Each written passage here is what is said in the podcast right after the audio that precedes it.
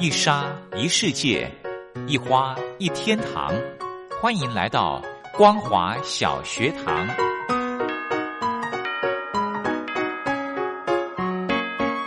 让我们一起学习，一起分享光华小学堂。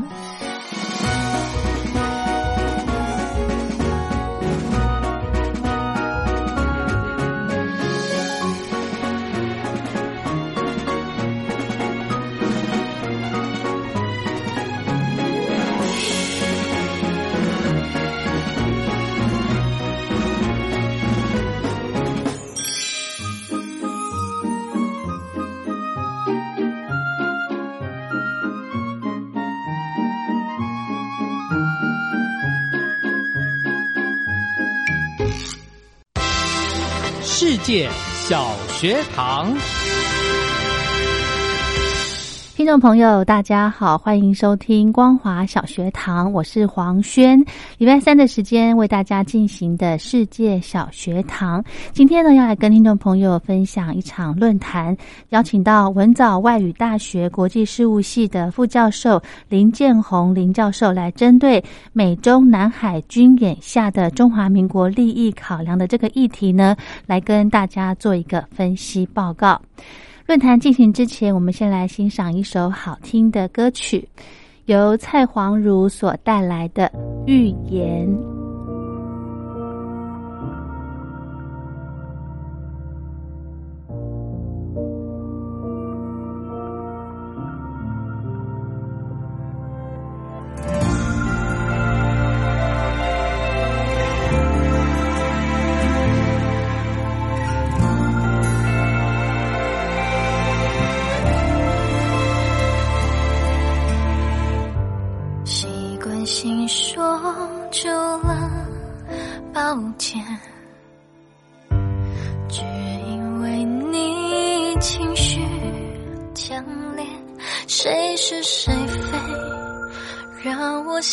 退一点，时间凝结瞬间，我成全。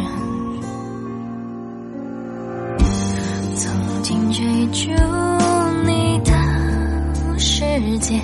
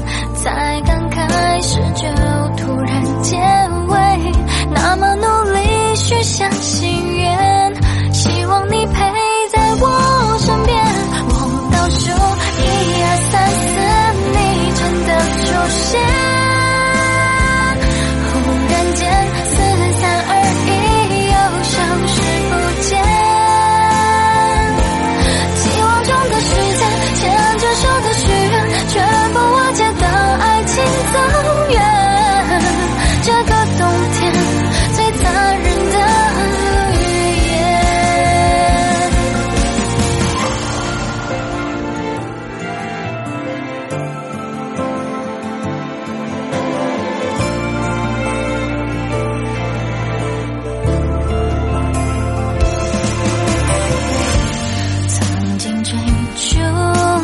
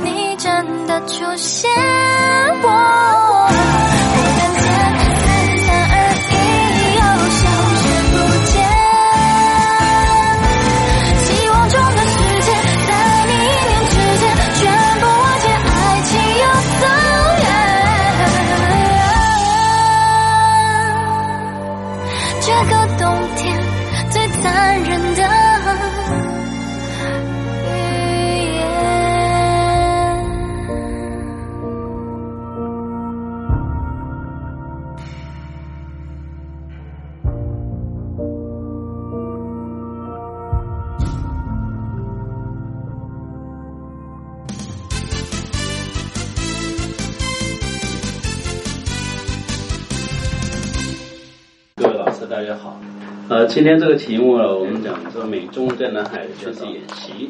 那我们的相对我们台湾在中华民国这一块利益的考量有哪些啊？那我不从那个军事的部分来谈太多，因为我不是专家。但是呢，从正在 正路。再从战略来谈一谈，我们台湾应该怎么样来自处？因为这是很重要的。因为所有的、所有的、所有的战术策略，如果没有一个宏观的战略来做指导的话，那其实啊都会走偏了。我们从先从来看那个中国大陆整个整体国力来论。呃，二零一零年是一个非常大的一个转折啊，因为那一年呢，它的整个国民的生产总值啊超越日本。那就日本的一个研究来讲，到由于疫新冠疫情的影响，在二零二六年可能会啊更进一步的超越美国，成为全球第一。所以呢，随着中国大陆的一个国力的增长，可以想象它军政经的一个各种能力强大了之后，它对外的扩张行为自然而然就伴随会更多啊。那这种扩张的举措呢，嗯，你可以想象得到，因为美国它希望能够保持自己为一个全球霸权的地位。当中共的国力整体的国力增长以后，扩张之后，它才所伴随所采取取得许多的扩张的一个措施，必然会跟美国的利益而产生冲突哦。所以我们可以想，他们的一个冲突呢，有很多的地方会产生冲突了。那一个比较明显的地方，当然就是南海。南海的军演是一个，我们会发现说，如果说以去年来论的话，七月一号，呃，中国大陆在那边呢。呃，中国大陆有军演，然后在七月五号呢，美国派了两艘航空母舰有到那边呃执行他们自己的军演。这样一个军演是一个对峙性啊，当然双方面各有立场，双方面各有立场。那这些立场呢，我们发现说他们两个人两个强权的一个冲突，那我们台湾在这个夹缝中，自然会受到很大的影响。那这个影响呢，我们可以啊可以看得出来是说，在去年在。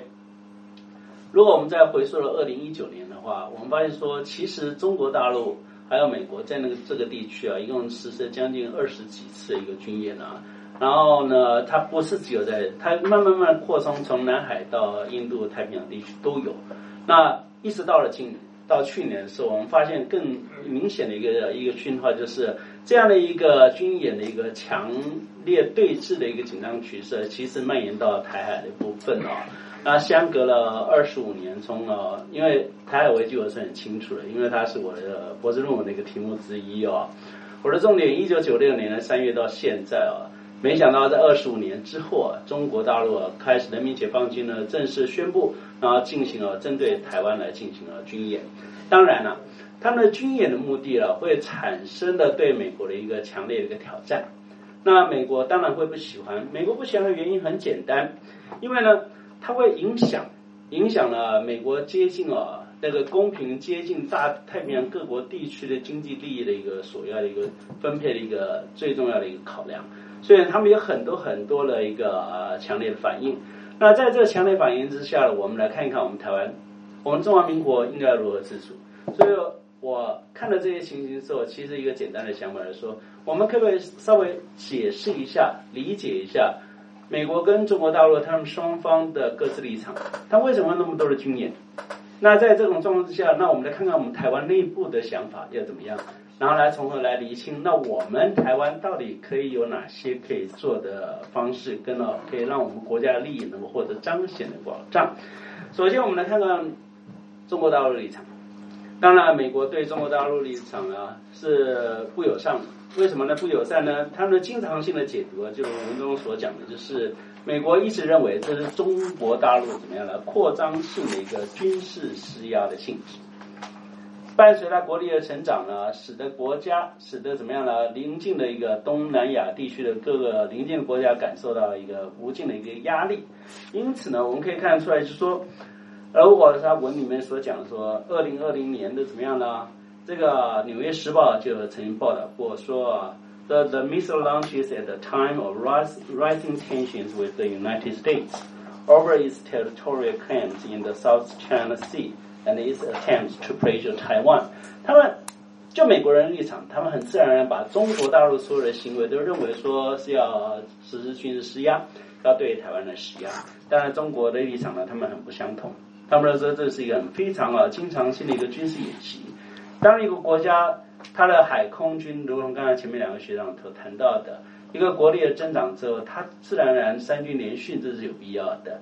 然后呢，把自己的实军的一个实军演练的一个能力的把它展现出来，也是有必要的。这所以，他对他们来讲，这是一个很例行性的军事训练，不针对任何国家。他们有，所以呢，在各种不同场合里面，他国防部的发言人都一直在讲说，我们在西沙群岛的军事演习是例行安排的，我们在黄海、南海部分的南海的海域的进行演习也是例行安排的，不要紧张，不要害怕。那另外一方面呢，美国他们自己实施他们自己的军演的时候，中国大陆的方面呢，非常的强烈的指责，他们指责的重点就是说。美国作为一个域外的国家，它事实上它的本土并不在这个太平洋的一个西边的地方啊。那你作为一个域外国家怎么样呢？一跑到别人家门口进行一个正常的一个军事训练，然后呢，这样的状况之下，你还说你在指控我们违和违反这个南海的一个把试图的把南海进行了一个军事化？那中国大陆也指控说，那到底是谁在破坏南海的和平稳定？情况是一目了然。当然，美国人的看法不是这个样子的。他说，美国呢之所以做一切的罪过都在中国大陆，那因为美国的立场是非常清楚的，他希望这就由他们实力的展现，能够强化一个这个国这个区域，能够所有国家都有这一个和平共处、自由航行的一个亚太地区哦。那于是乎呢，中国大陆在这个地区所执行的任何的军事演习，对美国来讲呢，就是一个对这个死域立场一个严重的挑衅。当然了，川普政府已经下台了，但川普清政府呢，一个国务卿呢，庞培友，他一个非常非常强烈的指责，认为说，在二十一世纪中啊，中国大陆是这样的一个作为是无地可容。当然了，随着庞培友的一个下台之后呢。啊，拜登政府上来了，他的政策一定会有所转折，而转折也是相当相当的大。我待会再报告一下。那在这种两个强权在这一块区域中一个强制的对峙之下，台湾要如何自处，其实是非常困难的，非常困难的。为什么呢？非常困难，因为就现实主义的立场来讲，台湾的国力并不强，并不强。那在不强的状况下，我们并没有办法以真正的军事实力向两强对视校正，完全没有这种能力。在这种没有这种能力的状况之下呢，我们应该怎么做？哎，我们的官方立场其实是很清楚的啊。外交部他在讲说，哎呀，我们一定要按照国际法的方式，大家一起坐下来谈，坐下来谈。那谈好了之后，呢，那在谈的过程中呢，各位千万不要忘记，台湾也很重要，请帮忙，一定要把我们拉进来。所以我这边讲说，笔者的看法就是我的看法。哎，请各位好好坐下来啊，其实有点缘木求鱼啊，因为在现实主义之下，再谈这些是很困难的。那一个问题就来了，台湾能不能如同外交部这样的一个诉求，说大家都能够来谈，然后台湾也能够成为南海争端的一个成员伙伴呢？个人观察，在美中两强这个主导的现实主义南海局势之下呢，好像是越来越远。我们真正能够着的地方好像并不太多，道理是其实很清楚，因为我们讲现实主义，它强调什么？强调就是你的力量，一个国家的力量是和硬道理。如果国家一个一个国家没有真正的力量的时候，很难在这个地方啊，怎么样更能够有所谓的国力的高下对比是很困难的。那南海的议题是不是这样的议题？当然是这样的议题。在这种状况之下。我们开始思考一个很严肃的问题呢。如果说我们把时间呢，把它回到上个世纪，上个世纪中国正在在开放改革之后呢，努力的发展，他那时候愿意遵循国际法的一个规范，这是很典型的一个弱国或者一个中小型国家的一个一个对外的一个作为。但是呢，二十一世纪以后，我们可以看到国力扩张了以后，他想要成为国际法的一个制定者。国际游戏规则的一个制定者，那当中国大陆想要成为这国际国际法的国际游戏规则的一个制定者的时候，自然而然就跟另外一个制定者产生一个怎么样的权力一个对抗啊。那在这种状况之下，台湾的地位呢，好像会越来越边缘化。而边缘化呢，这其实不是我在讲，其实我们二零零一年的行政院研讨会，这还是由从那个呃呃比较亲民进党的那个的学者呢，他自己做了研究。他一个研究的一个结果很简单，结论很简单，就是台湾怎么样呢？在南海议题呢，这个重要性越来越小，越来越边缘化。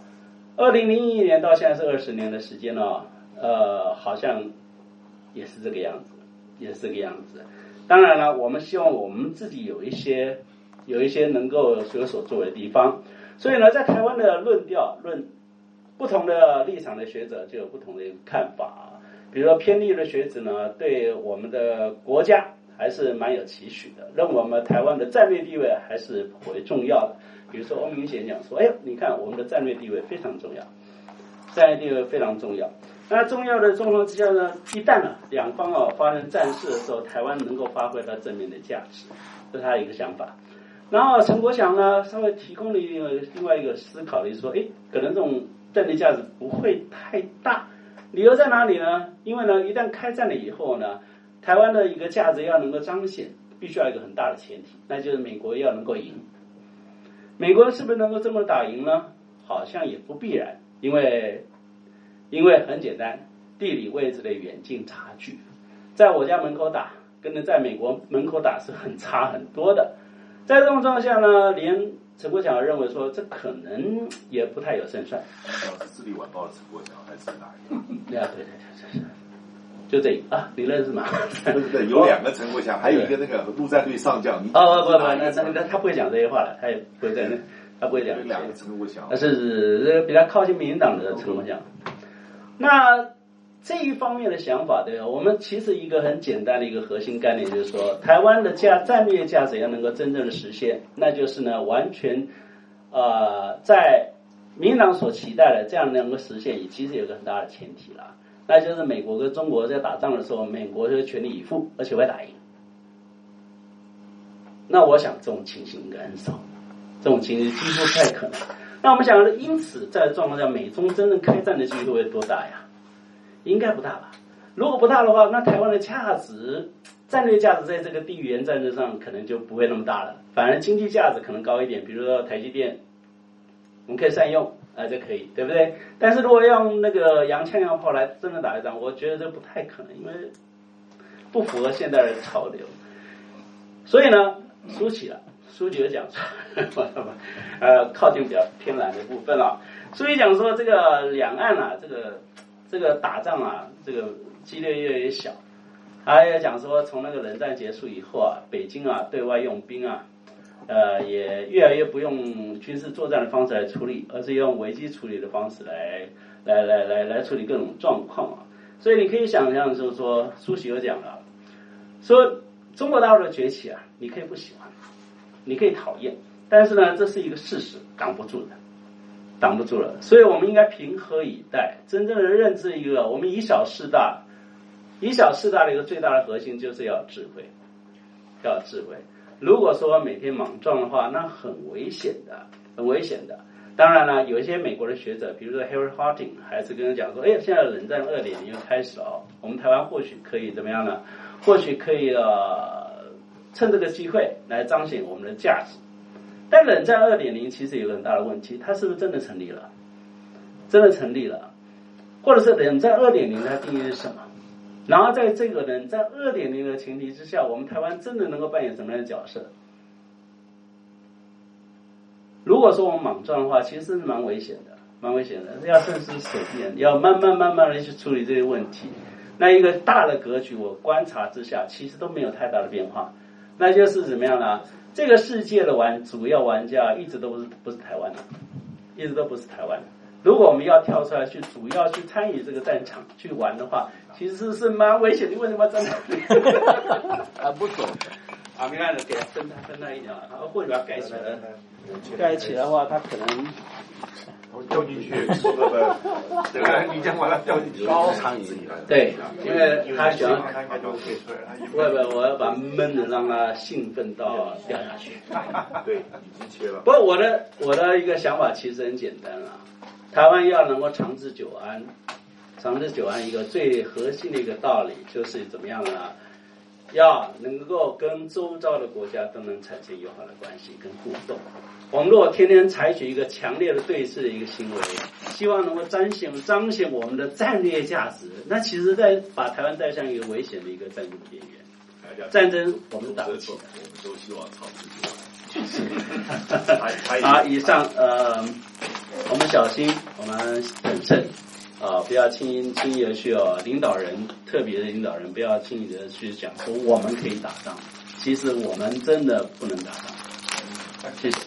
好的，林建宏教授呢，在最后有提到说，中美在南海发生热战的机会应该很小。事实上，这样的发展也多少符合中国大陆的国家利益。在美中都小心的避免发起南海战争的前提下，台湾在南海争端当中显然不能透过地缘上的战略地位获得任何实质的利益。但是，要怎么样平稳的迎向国际社会，但却能不受伤害，仍是台湾必须面对的难解课题。好的，我们今天的论坛就跟大家分享到这了。如果对节目内容有任何建议想法，非常欢迎您写信到台北北门邮局一七零零号信箱，或者是用电子邮件寄到 lily 三二九小老鼠 ms 四五点 highnet 点 net 给黄轩收。祝福您平安快乐。我们光华小学堂明天同一时间空中再会。哎，你在写什么啊？我难得看你这么认真呢。哎呦，你先不要吵我啦！我要参加征文活动了，刚刚好不容易有灵感了，要赶快把它写下来。征文活动？什么样的征文活动啊？嗯，你不知道吗？就是王琦的节目，除了音乐之外，正在举办的听友征文活动，越听越有感。哦，这个我知道，我知道。但是说真的，我对音乐真的一窍不通哎，可能没办法写出什么所以然来。哦，拜托。又不是只有音乐可以写，你没有仔细听王琦的节目吗？既然是除了音乐之外，就表示还有很多内容啊！你可以写美中台的国际情势观察、两岸关系等等，这些都是节目中有提到的哦。是哦，原来这些也都可以写哦。那我还蛮多想法的。嗯，那你打算要写什么了？我啊，我是选跟音乐有关的啦。我很认同王琦所说的，政治就是生活，生活就是音乐，而且台湾有好多地下乐团。他们自己创作的音乐都让人听得非常有感哦，所以如果你对这一类的主题有想法的话，也可以投稿这个内容啊。哦，听起来很不错呢，我现在有很多灵感了。那不吵你，我也要赶快去动笔，拜喽。哎，那你知道怎么投稿吗？这还要你教吗？纸本邮件寄到北门邮政一七零零号信箱，北门邮政一七零零号信箱，或是电子邮件寄到 lily 三二九 at ms 四五点 highnet 点 net。L i l i 三二九 at m s 四五点 h i n e t 点 n e t 就可以啦。哎，那要记得在七月三十一号以前记住哦。